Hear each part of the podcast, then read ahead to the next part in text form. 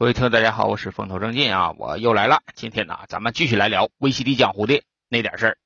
非常感谢大家近期的这个踊跃留言啊，这留言我都看到了啊，写的非常的好，把这个老沈呢这夸够呛啊。我就愿意看这玩意儿啊，我一看到了以后，我就忍不住的，我就还想录。在这里呢，我说一个听友给我提的一个意见啊，他说啥呢？他说那个老沈呐，你尽量能控制一下啊，因为说你说话的时候老口吐芬芳。这里这个听友他说了，说这个现在我也听，俺家父母也听，另外呀，咱家那孩子也跟着听。你说咱们大人听还行，你小孩老听你这玩意儿，不学学坏了吗？所以说在这里啊，老沈尽量咱控制一下啊。那你那边呢，你也得控制一下。你控制啥呢？你得把你孩子控制住啊。你 你尽量别让他听这玩意儿啊。我老感觉说我这玩意儿大人听没啥事儿，但是孩子听属实是有点不太合适啊。就包括呀，我有一个小听友，我以前可能跟你们说过，就那个小淘淘，他今年才九岁，他在日本呢。哎，就那小孩哈，他就特别健谈，没事他还跟我那个聊微信呢啊，咱俩聊了挺长时间。我就跟他说过，我说你得好好学习啊，你别老听你婶叔聊这玩意儿。你婶叔一高兴了，啥都说。你说你听去了，你这好吗？你尽量你别听这玩意儿，你还是学习吧。然后啊，我就跟他聊，我说你学习在那边怎么样啊？你可别给中国人丢脸呢。他说行，我学习还挺好的，婶叔。我说你考多少名啊？他说我在那个全班呐都能考到前三。我说你前三不行啊，你在全校你得考第一，你得把那帮日本人呢，你都得刷过去。哎，就在上个月吧，应该是上个月，这个小淘淘啊联系我，他把他的成绩单呢发给我了。他说沈叔啊，这回我考了一个全校第一啊，全校他分最高，把这个事儿啊还告诉我一下，就那小孩挺有意思。完了呀，我就问他，我说这个淘淘啊，你平时都听谁的节目啊？他说听你的，还听大头叔叔的。然后啊，我就问了他一个挺尖刻的问题，我就说了，我说小淘淘哈，你跟你婶叔说句实话，我的节目和大头的节目，你愿意听谁的？完了，我问完了以后吧，这小孩都不吱声，搁那执拗。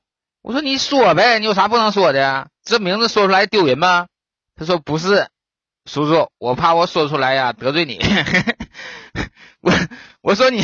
我说你还用说出来呀？你说这句话你就得罪我了。你指定是喜欢听大头的。嗯，他说是我喜欢听大头的，但是你能排到第二，反正啊，这挺有意思啊，就跟这些小孩聊天。嗯，这是扯哪去了？那个老沈在这里啊，尽量注意一点啊，尽量咱别口吐芬芳。嗯，要是小朋友愿意听呢，哪天老沈呐录点这个儿童节目，把那个什么安徒生童话了、那格林童话了，以这个东北话的这种形式啊，给你们录一下。但是我就寻思了哈。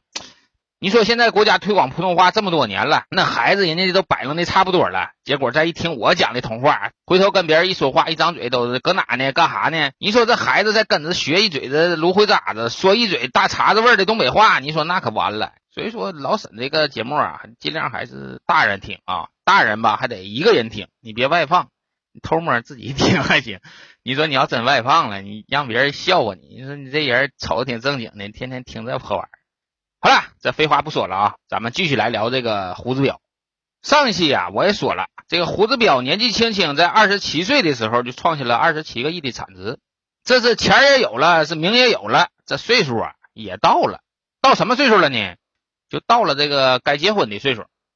就在这个一九九九年的时候，这个胡子彪啊娶了个媳妇儿。有句话说的好哈，说一个好女人是一所好大学。一个坏女人是一座好监狱，这个女的哈，她不光说自己是一个监狱，她还直接的把这个胡子彪啊就送进监狱了。那这是个怎么个事儿呢？这个事儿啊，老沈给大家说一说啊。就这个胡子彪哈，在没结婚之前，他有一个女朋友。这个女朋友啊，是这个胡子彪没发迹之前，俩人就处上了，这就差结婚了。但是由于这个胡子彪太忙啊，他不忙这个自己搞这个 VCD 跟人打促销这些事儿嘛，所以说呀就没顾上。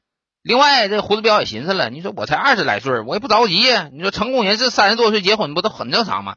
哎，他就没着急结婚。他这边没着急呢，人家女朋友那边也没着急。为啥他没着急呢？因为他手里啊有一张王牌据坊间传闻哈，说这个女的呀给胡子彪生了个孩子。啊，只是坊间传闻啊，这是老沈听说的。但这个事儿吧，多多少少老沈信，你们信不信我不知道啊。这女的手里有孩子，这也出这么长时间了，这家人也见完了，所以说这个女的呀，她也没着急，她就寻思等这个胡子彪啥事都忙活差不多了，咱们再结婚呗。你这孩子都有，你还能咋的？就这么的，这个女的呀就没着急。结果这一没着急哈，这就夜长梦多了。这花心的胡子彪啊，他妈又看上一个人，这个人是谁呢？这个人啊叫林莹，他比胡子彪啊小一岁啊，小一岁。他是江苏人。他毕业于江西财经学院啊，学习那个经济管理的。这林莹啊，在网上有照片，我看了一下啊，长得呀小巧玲珑的。你说她好看吧，算不上。但这个人呢，挺金丑。最开始啊，他就在珠海的一家那个 VCD 解码板的公司啊上班，就是给那个胡子彪他们供那个解码板。后来呀，由于接触比较多，在九七年的时候，这个林莹啊就跳槽到这个爱多公司了。到了爱多以后哈，这个林莹工作特别出色。另外哈，他有一个最大的特点，什么特点呢？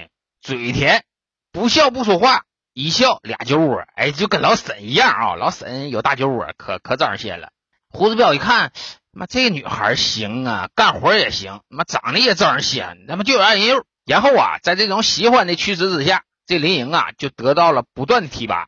最开始呢是给这个胡子彪当这个贴身秘书，后来呀，这个胡子彪说了，当贴身秘书也不行。浪费你这个才干呐！你这么的，你当副总，就直接就把一个小女孩提升到爱多公司集团副总的这么一个位置。我跟你说哈，就这男的呀，他就不能有钱。男人要有钱，跟谁都有缘。就这么的，由于长时间的接触啊，就日久生情了。他妈日久生情是好话不？现在反正就这么个词儿呗。这胡子彪呢，就看上这林莹了。这林莹呢，他也感觉到了，就感觉到这个胡总啊，这看上自己了。但是呢，有所顾忌。这个林莹啊，就寻思了：你说这胡子彪真挺好哈，你说要钱有钱，要地位有地位，你这岁数也好。除了说这个算账的时候脑子有点不够用，其他还都挺可心。唯一美中不足的啊，就是说这个胡子彪有对象，听说人家还有孩子。你说现在我在跟人家处对象，是不是有点好说不好听啊？你说算啥呀？寻思到这的时候啊，这个林莹啊又多寻思了一步。林莹转念一想，说他妈的。他那个对象啊，也就是个未婚妻。那未婚妻，未婚妻，未婚他就不是妻。如果说现在我要是答应这个胡子彪的追求的话，哈，顶多算是胡子彪他移情别恋，他道德败坏。我这边呢，算不上破坏人家家庭。现在是他未娶，我未嫁。你说这么清白的关系，咱们还怕人说闲话干啥呀？哎，这林英想到这了以后，哈，这思想包袱啊就放下了。放下以后呢，就跟这个胡子彪啊，俩人就展开了热恋呢。这时候的胡子彪呢，为了掩人耳目，还把这个林莹啊安排在珠海，他天天从中山开车，晚上啊去跟这个林莹约会。今天我查了一下啊，中山到珠海一个来回一百公里，啊，天天就这么大瘾啊，天天开车就悠悠的就找林莹，就这么的，这两个人鼓鼓秋秋的，就就就整整整一起去了。再说到这呀，老沈还得说一句话啊。就是那个觉哈就没有白睡的，我跟你说没有白睡的。睡觉的时候呢，都说这个心甘情愿的，我是就愿意跟你在一起。实际在暗中啊，他都有一个标价，只不过说你开始的时候你急了忙活的，你没深打听，没有说睡完觉以后这女方啥诉求都没有的啊。我跟你说，压根他就没有，反正我没遇到过啊。不是不对不对，我我反正我我我没听说过啊，反正我没听说过啊。刚才那个是。口误啊！你们别往多寻思啊！老沈没听说过啊，没听说过是吧？睡完觉以后这女方啥也不要的，我没听说过。就这么的，有一天在这个激情过后，人家林莹的报价呀就来了。俩人躺炕上啊，就这个林莹就问这个胡子彪了，说这个彪哥哈，你爱我不？我跟你说哈，就这句话问完了以后，他只有一个答案，他只能说爱。为啥呀？你说他妈觉都睡了，现在俩人都这个造型了，你说你再说不爱，这他妈也不是人干的事儿啊！这时候胡子彪就说了：“爱，太爱你了，我就爱你，我嗷嗷爱你，我爱你，我爱你，我就像老鼠爱大米。”就这么的，这胡子彪啊就唱上了。这李英就说了：“行了，你也别呲着牙搁那唱了。我现在问你个问题啊，你认真的回答我。”你光说你爱我，你说你咋表达你的这份爱呢？这时候胡子彪啊就寻思寻思，嗯，咋表达呢？这么的，我下个月我就给你涨工资，怎么样？涨两级，一次性涨五百块钱。这时候的林莹一听，五百块钱，那能行吗？五百块钱不行啊，你这感情就值五百块钱呢。这时候胡子彪一看呢，报价报低了，不行啊，不行就得再涨点了。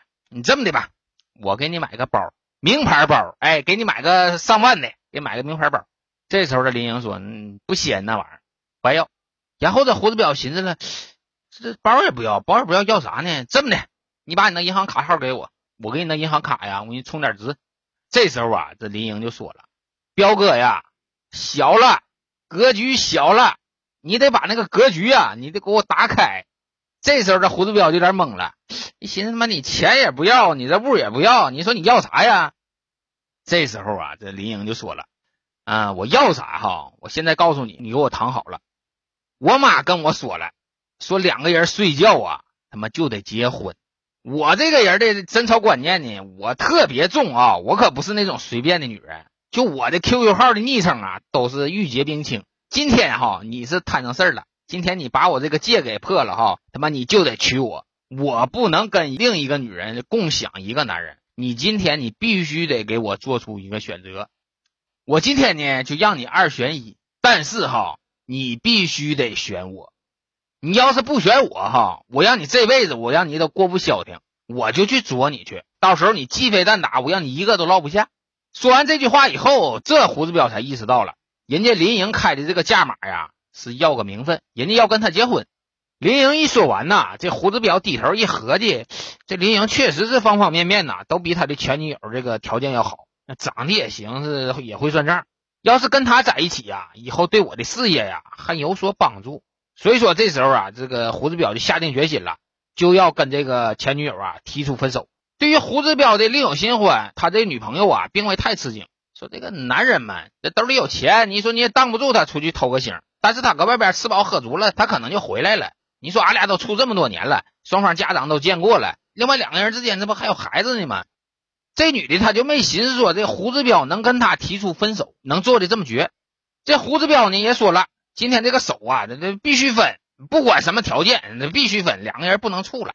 那你说话都说到这个地步了，那既然你无情，那也就不能怨我无义了。两个人到没感情的时候，最后谈的呀，他妈就是价格了。咱说白了哈，就说感情到这一步的时候哈，妈挺没意思的。以前卿卿我我那些事儿啊，你现在反过头一寻思哈，那他妈全是泡影。有的事儿越寻思他妈越恶心。就这么的，经过一番的讨价还价，最后这个前女友啊就说了，说这个分开也行，但是呢，这么多年的这个青春损失费呀，你得给我。这女的要了多少钱呢？要了六十万啊，六十万的分手费。这六十万你现在看是不多啊，你家里条件差不多的，这六十万都能拿出来。但是咱说这个事儿啊，是在一九九七年呐，香港回归那年。你想一想，一九九七年你的工资是多少吧？我感觉说当时的全国人均收入，也就是说工资一千块钱上下吧，一年往多了挣，也就是两三万块钱。当时北京的房价才两三千块钱，所以说这六十万呐，他妈真不少。就这么的，这胡子彪啊，就跟前女友就分手了。分手了以后呢，就迎娶了这个林莹。咱说到这呀，老沈再评论一句啊，说他这个事儿做的他妈光彩不光彩呢？这个也很难说。虽说这个事儿办的不道德，但是这个事儿啊，你也不一定就说他就是错误的。为啥呢？我前几天我听到了这么一句话哈，说这个结婚呐是为了幸福，离婚呢也是。咱把这个原理啊套过来，说在一起呢是为了幸福。但分手呢，也是这胡子彪提出分手呢，你不能说他对，但是啊，他也不一定错。他最起码比他结婚了以后，他再跟那个林颖在一起啊，那强很多。我跟你说，